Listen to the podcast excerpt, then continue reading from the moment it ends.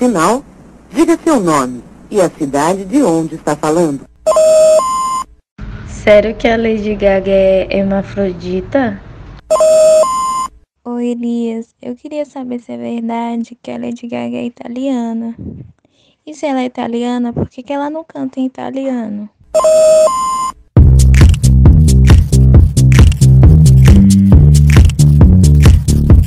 Let's Have a Prosa, o podcast que não é um podcast.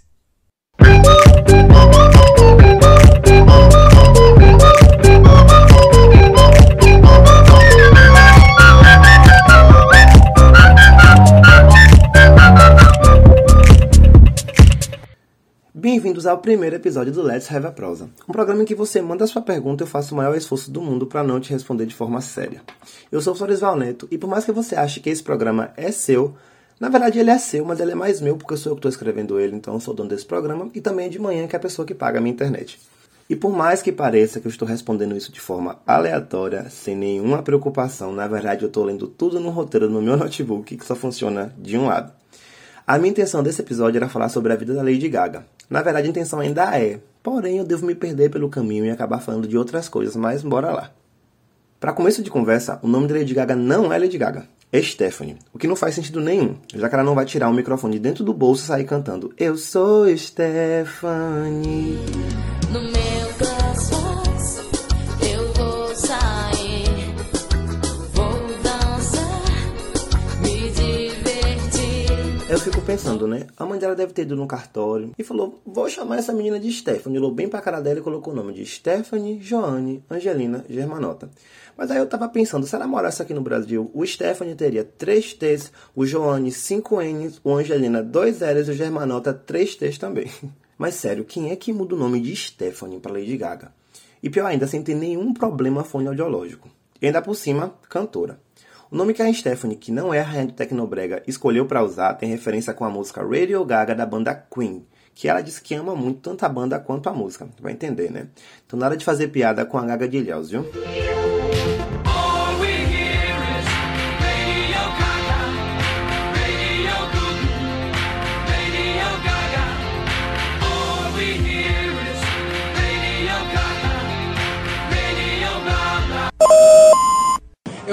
Oro muito pra Gaga, faço versão gospel. Em 2012 invadi a pista prêmio, taquei uma bíblia nela, caiu no quadril. Ela depois cancelou Born This Way e falou que Deus às vezes quebra a gente numa entrevista.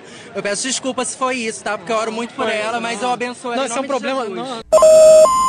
É, eu queria saber se é verdade que o pacto da Lady Gaga venceu quando ela lançou Art Pop, porque eu vi que de lá pra cá ela meio que foi deixando a, ca- a carreira de cantora, né? E foi virando atriz. Acho que ela renovou o pacto pra uma outra área, porque não ganhou mais Grammy, mas ganhou Oscar, né? E aí eu ouvi falar que é por causa do pacto que tinha vencido. Por isso que ela mudou de roupa e de estilo. É, isso confere? A Gaga é cantora. É a coisa que ela faz de melhor é cantar. Só que aí ela pensou, ah, eu tenho tanto dinheiro, vou fazer outras coisas. Virou vendedora da Jequiti, virou atriz do Carrossel e agora virou senadora dos Estados Unidos. A verdade é que a Gaga flopou sim, lá no Art Pop. Isso a gente não pode negar. Foi uma era bem difícil para ela. Mas ela também teve hinos importantes, né? Que a segurou ali no pop, inclusive deu muito dinheiro pra gata. Por exemplo, o Born This Way, que virou uma bíblia LGBT que está comemorando inclusive 10 anos agora no mês de junho. Mas a Gaga não é só uma voz, a Gaga não é só um choque, a Gaga não é só uma senadora, muito menos uma atriz. Ela também protagonizou uma série de situações importantes para a comunidade LGBT. Em 2011, ela discursou em frente à Casa Branca, durante a Marcha dos Direitos LGBTQIA+, e desde então ela vem se envolvendo em questões políticas. Em 2012, ela criou a Born This Way Foundation, que é uma ONG que apoia e dá suporte a artistas LGBTQIA+, em situação de vulnerabilidade. Ela destina parte dos seus lucros à instituição. Obama, I know that you're listening. Are you listening? A gente está no mês do orgulho LGBT, mas você sabia por que a gente comemora o orgulho LGBT nesse mês? É isso mesmo, esse podcast não é só farofa, também é informação. Vem cá que eu te conto. O Dia do Orgulho LGBT foi criado e celebrado em 28 de junho, em homenagem a um dos episódios mais marcantes na luta da comunidade LGBT pelos seus direitos, a rebelião de Stonewall. Em 1969, essa data marcou a revolta da comunidade LGBT contra uma série de invasões da política de Nova York aos bares que eram frequentados por homossexuais, que eram presos e sofriam represálias por parte das autoridades. A partir deste acontecimento, foram organizados vários protestos em favor dos direitos dos homossexuais por várias cidades norte-americanas. A revolta de Stonewall é tida como o marco zero do movimento de igualdade civil dos homossexuais no século XX. Inclusive foi nesse ano que a gente perdeu a Marsha P. Johnson, que foi a primeira transexual negra da história e que abriu porta para a comunidade queer também nesse ano. Então, a gente não tá só comemorando um dia qualquer, esse mês tem uma história muito importante. Não é só colocar uma bandeirinha lá no Facebook, não é só as marcas fazer o seu pink money que a gente vai cair nisso. É importante que a gente se orgulhe e lembre-se de onde a gente veio. Que antes de estar aqui hoje, por exemplo, falando desse podcast abertamente como uma pessoa gay, afeminada e negra, outras pessoas tiveram que morrer, inclusive, tiveram que lutar para que eu pudesse ter voz. Então vamos sempre nos orgulhar, não é só no mês de junho que a gente tem que se orgulhar, durante o ano inteiro, para relembrar que a gente é de verdade e homenagear as pessoas que não estão mais aqui e que lutaram para que a gente chegasse onde a gente chegou. E para comemorar uma década, para quem não sabe, uma década é 10 anos, tá? Do álbum Born This Way, eu separei as 5 melhores músicas do álbum, na minha opinião. E aí, se você não gostar, você pula essa parte do podcast e vai pro final onde eu me despeço. É isso. Top 5 músicas da cantora, atriz e vendedora de maquiagem, Lady Gaga. Em quinto lugar, eu escolhi a música Blood Mary, que narra a visão da Gaga sobre Maria Madalena e o sofrimento que ela enfrentou diante dos homens. É uma música dançante, meio sombria, um pouco gótica, mas dá sim, minha filha, pra balançar a raba.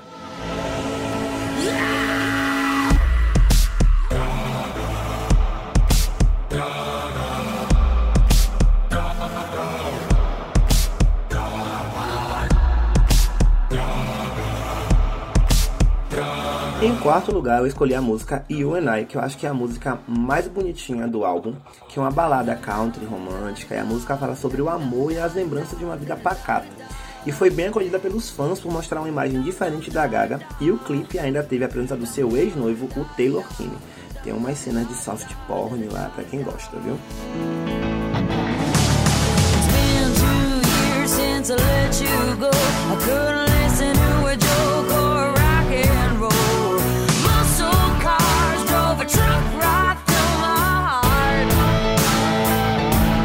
terceiro lugar, eu escolhi a música que dá nome ao álbum, o Born This Way. A música fala sobre se aceitar e respeitar, e é atualmente o hino pop do movimento LGBTQIA+, e garantiu vários prêmios para Lady Gaga, inclusive o Grammy de melhor música. Love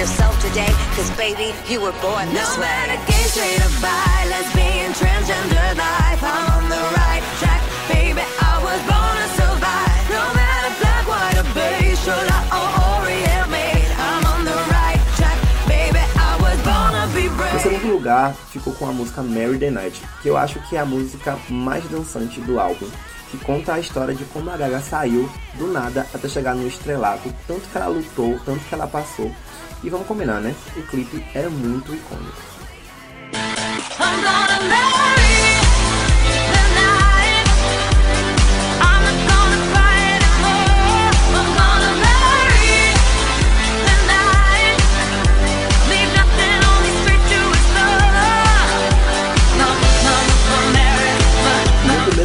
Com a música que me ajudou a me assumir e entender essa popzinha que eu sou hoje, que é a música Rap.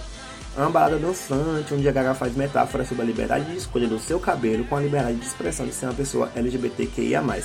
A música tem importância gigantesca pra mim, já que me ajudou a guiar meus passos e entender, olha, você é uma popzinha sim, e você é uma popzinha babadeira.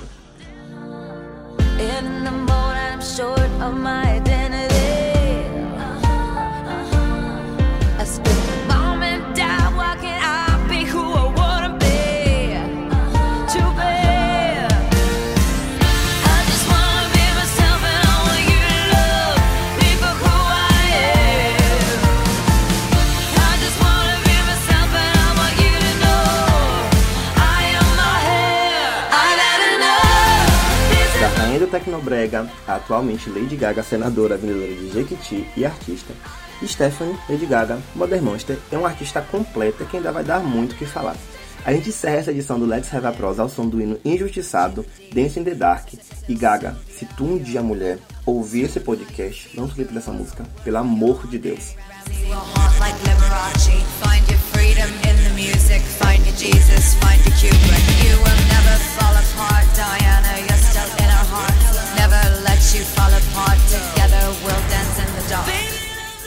Esse podcast foi produzido como crédito parcial para a disciplina Rádio Educativo, ministrado pelo professor Antônio Figueiredo, com voz de Florizal Neto, UESC 2020.1.